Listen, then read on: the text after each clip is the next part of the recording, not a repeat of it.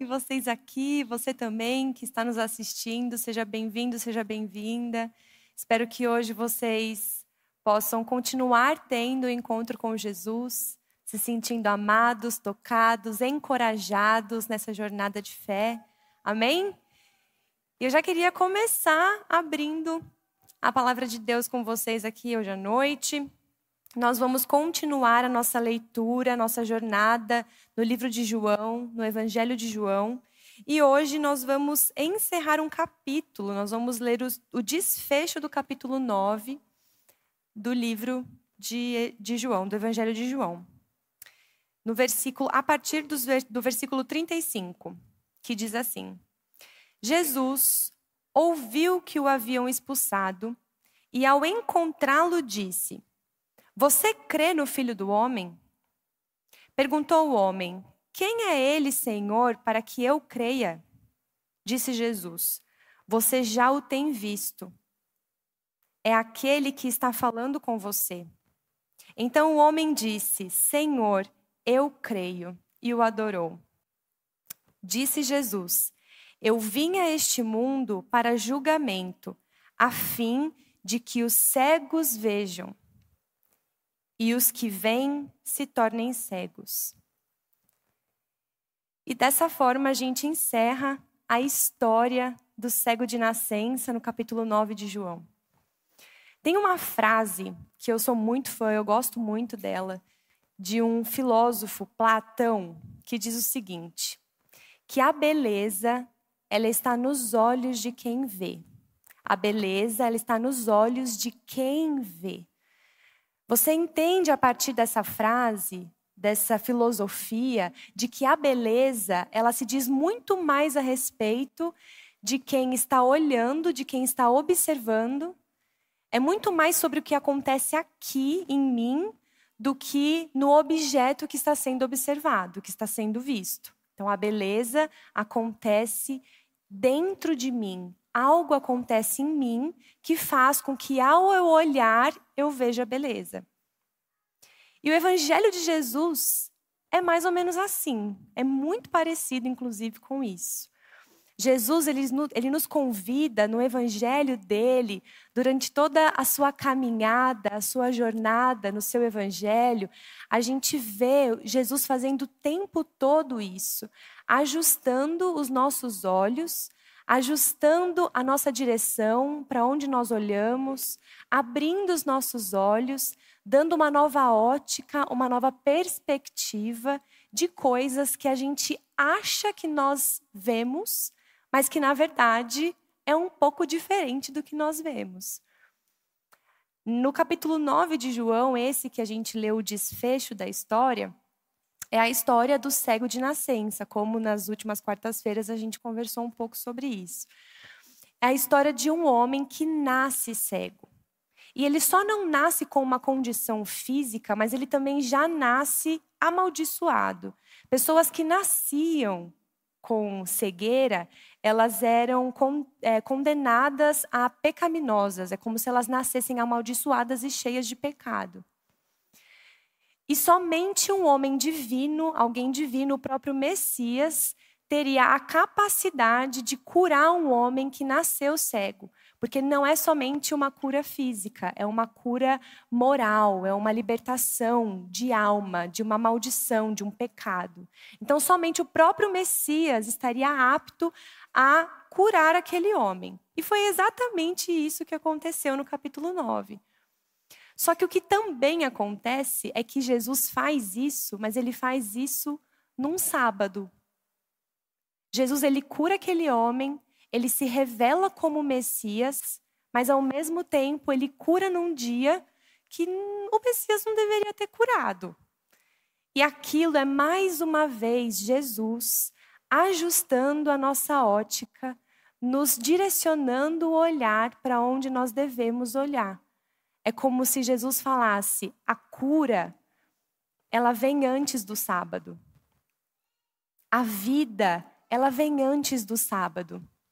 Os teus olhos talvez não possa ver, mas abra os teus olhos espirituais para que você possa entender que no reino de Deus A vida, ela não parte de uma perspectiva desse mundo.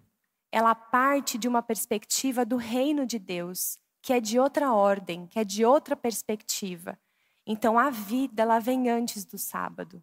E é isso que Jesus ensina nesse capítulo.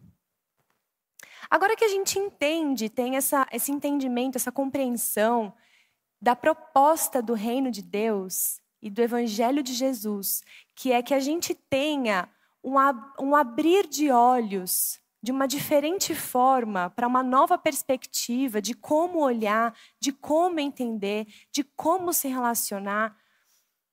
Como então? É a pergunta que eu te faço essa noite, que eu me faço e que eu te faço essa noite.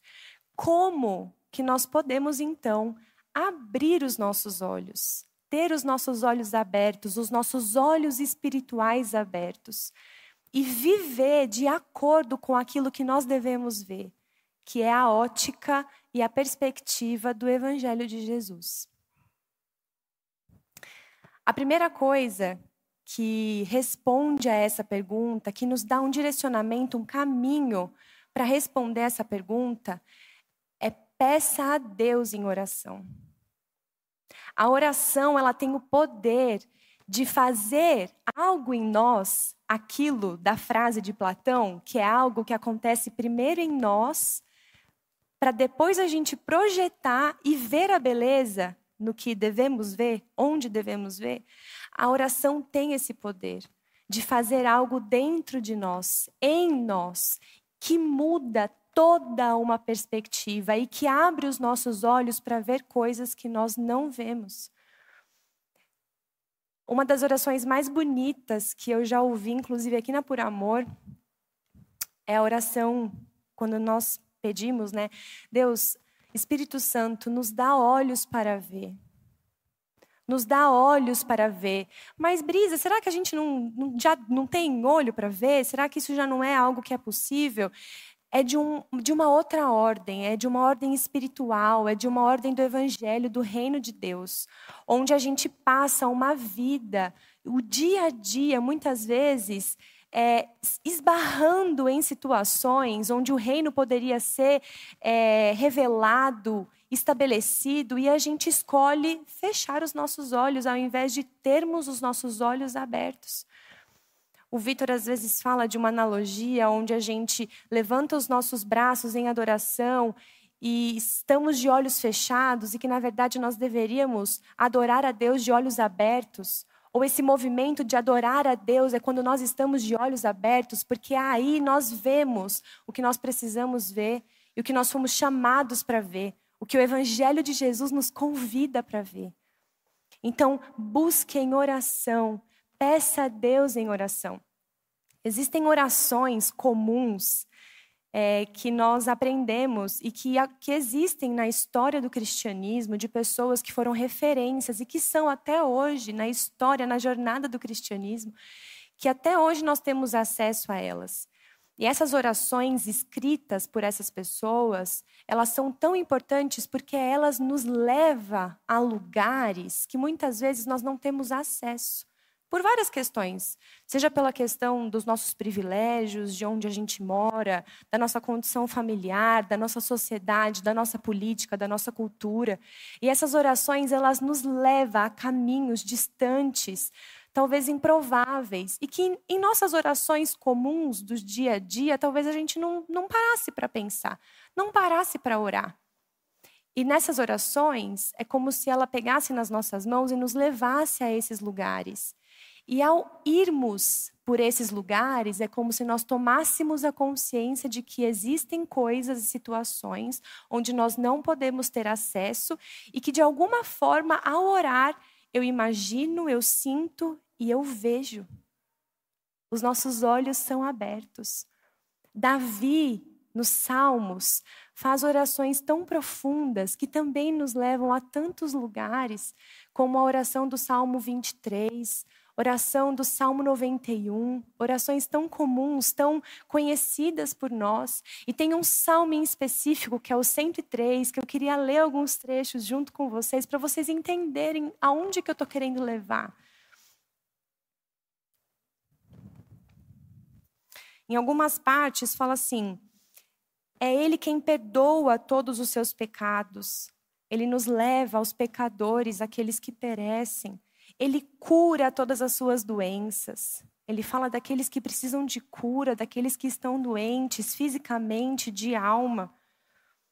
Ele resgata a sua vida da sepultura e a coroa da bondade e compaixão. Aqui ele está falando em quem está vivendo, passando por um, por um período de morte, seja mental, emocional, O Senhor faz justiça e defende a causa dos oprimidos. Tudo isso é Davi falando no Salmo 103. Olha para tantos lugares que ele nos leva, para tantas pessoas e condições que ele nos dá a oportunidade de vivenciar. Em uma simples oração, a gente tomar consciência e poder viver, experienciar, ter os nossos olhos abertos para situações e pessoas que talvez no nosso dia a dia passe despercebido. Essa é a oração Espírito Santo, abra os nossos olhos para que nós possamos ver coisas, pessoas, situações que talvez pela nossa condição real, atual, a gente não tem esse acesso, essa consciência. Orarmos uns pelos outros. Uma prática tão genuína, tão bonita. Ao nós nos dispormos a orar uns pelos outros, a gente consegue acessar a vida do outro. A gente consegue sentir a dor do outro, mesmo que nós talvez não sentimos na nossa pele as mesmas questões, as mesmas coisas, mas nesse ato de humildade, de compaixão, de amor, a gente se coloca no lugar do outro e a gente, em oração comunitária, nós podemos vivenciar e experienciar e termos, mais uma vez, os nossos olhos abertos para questões e condições que talvez nós não teríamos se não praticássemos a oração comunitária, se nós não orássemos um pelos outros. Isso nos leva para o nosso segundo ponto, o nosso segundo como poderíamos ter os nossos olhos abertos e viver e experienciarmos o reino de Deus aqui e agora.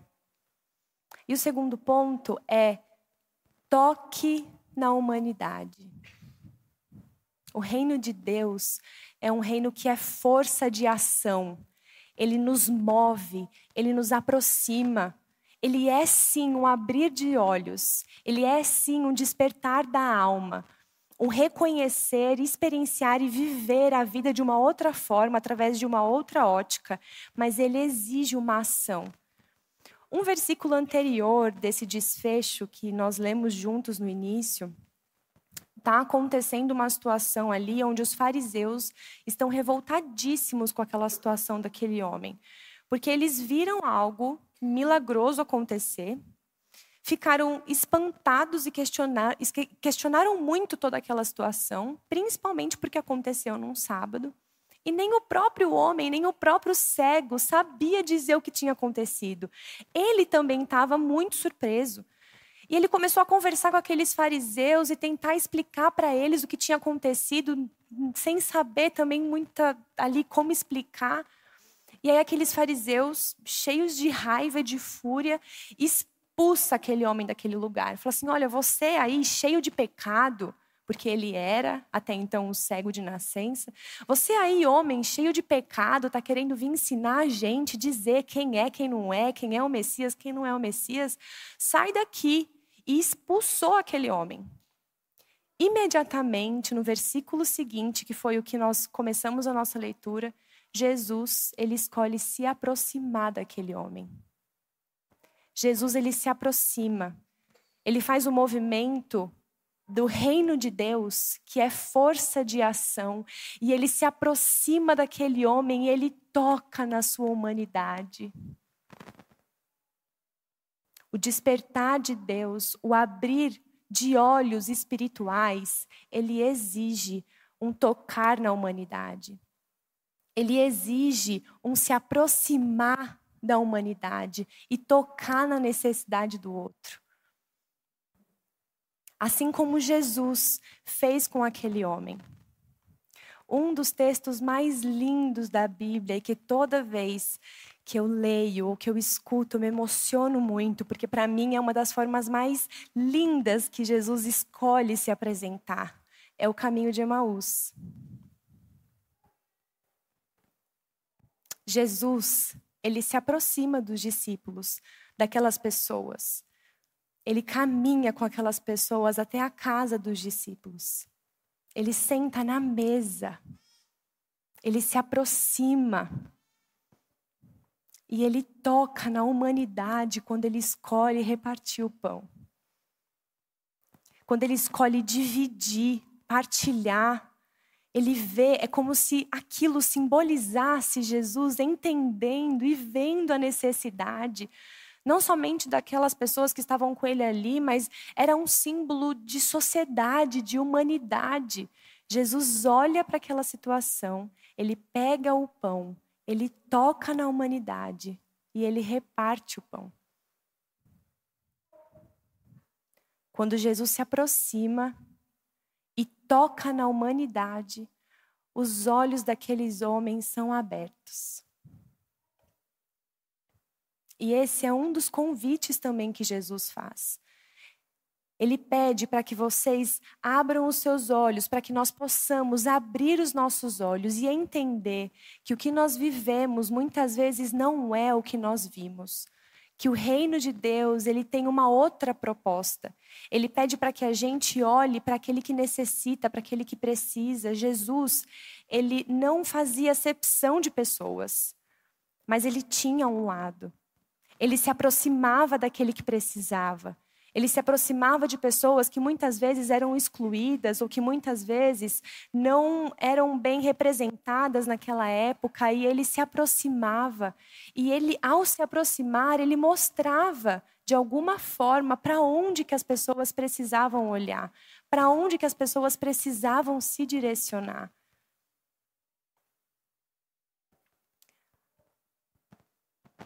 Entendemos então que o reino de Deus, a proposta do Evangelho, ao pedir que nós abríssemos os nossos olhos para ver, assim como Platão diz, que a beleza está nos olhos de quem vê, então quais são os olhos que nós deveríamos ter? Como nós deveríamos enxergar, ver as pessoas, ver a sociedade, a cultura, a política? Como nós devemos ver? Quais são os tipos de olhos que nós devemos ter? E como nós nos aproximamos, nós nos achegamos e nós tocamos na humanidade.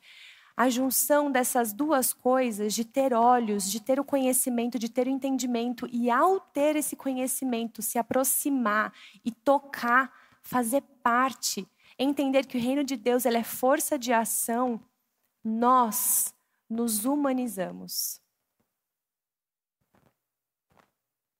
Nós nos humanizamos quando tocamos a humanidade.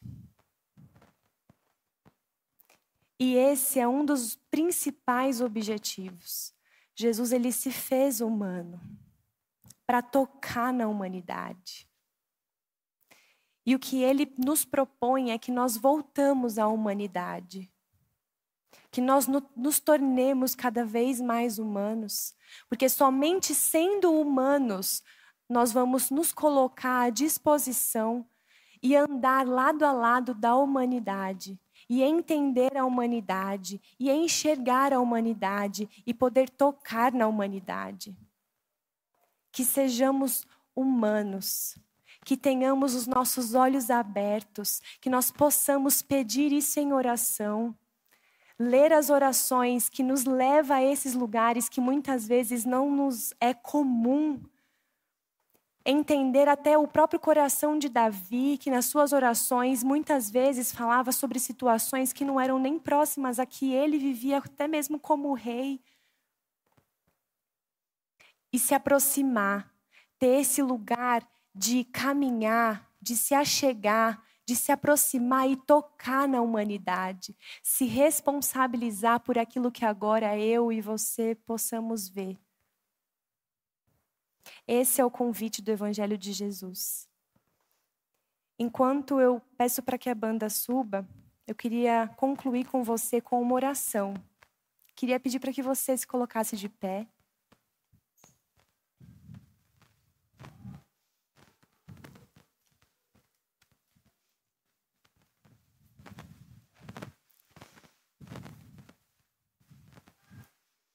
queria orar junto com você essa noite. Como nós ouvimos hoje, pedir a Deus para que os nossos olhos se abram, para que nós tenhamos olhos para ver. Para que no nosso dia a dia, mesmo em meio à nossa correria, os nossos afazeres ou até as nossas próprias questões, a gente não venha nos desumanizar a ponto de não conseguirmos mais tocar na humanidade. Que nós possamos também ter o entendimento e a consciência de que a vida é muito maior do que o que a gente vive. Que as questões, as situações, elas vão muito além do que aquilo que nós podemos entender e compreender. Por isso que as orações são tão importantes, porque elas nos levam a esses lugares. Então, eu queria pedir para que você fechasse os teus olhos e fizesse essa oração junto comigo. Espírito Santo de Deus, Jesus, muito obrigada, porque a proposta do seu evangelho é muito além do que nós possamos compreender. Espírito Santo, muito obrigada porque assim como o Senhor abriu os olhos daquele cego e libertou ele não somente de uma condição física, mas de uma condição moral, de maldição, de humilhação, de exclusão, de pecado, o Senhor pode abrir os nossos olhos. Obrigada, Jesus, Espírito Santo de Deus, porque o Senhor nos ensina através das suas orações, até da própria oração que o Senhor deixou, a oração do Pai Nosso, de que o Pai é nosso, de que o pão é nosso. E ao ouvirmos isso, entendemos que existem pessoas que vivem em condição que não têm um pão, que vivem oprimidas, que vivem em condições de vulnerabilidade, de necessidade. Obrigada, Jesus, porque através dos seus ensinamentos, das tuas palavras, o Senhor nos guia, o Senhor nos leva, o Senhor nos dá acessibilidade, acesso a lugares e a pessoas que talvez nós não temos hoje olhos para ver. Senhor, abra os olhos, abra os nossos olhos, para que nós possamos ver aquilo que o Senhor quer que nós vejamos mova o nosso coração, nos aproxime, Jesus, da humanidade, para que nós possamos tocar a humanidade, entendendo que o reino de Deus é um reino de ação, é um reino que nos move. É um reino que nos leva para perto, é um reino que nos permite tocar, abraçar, cuidar.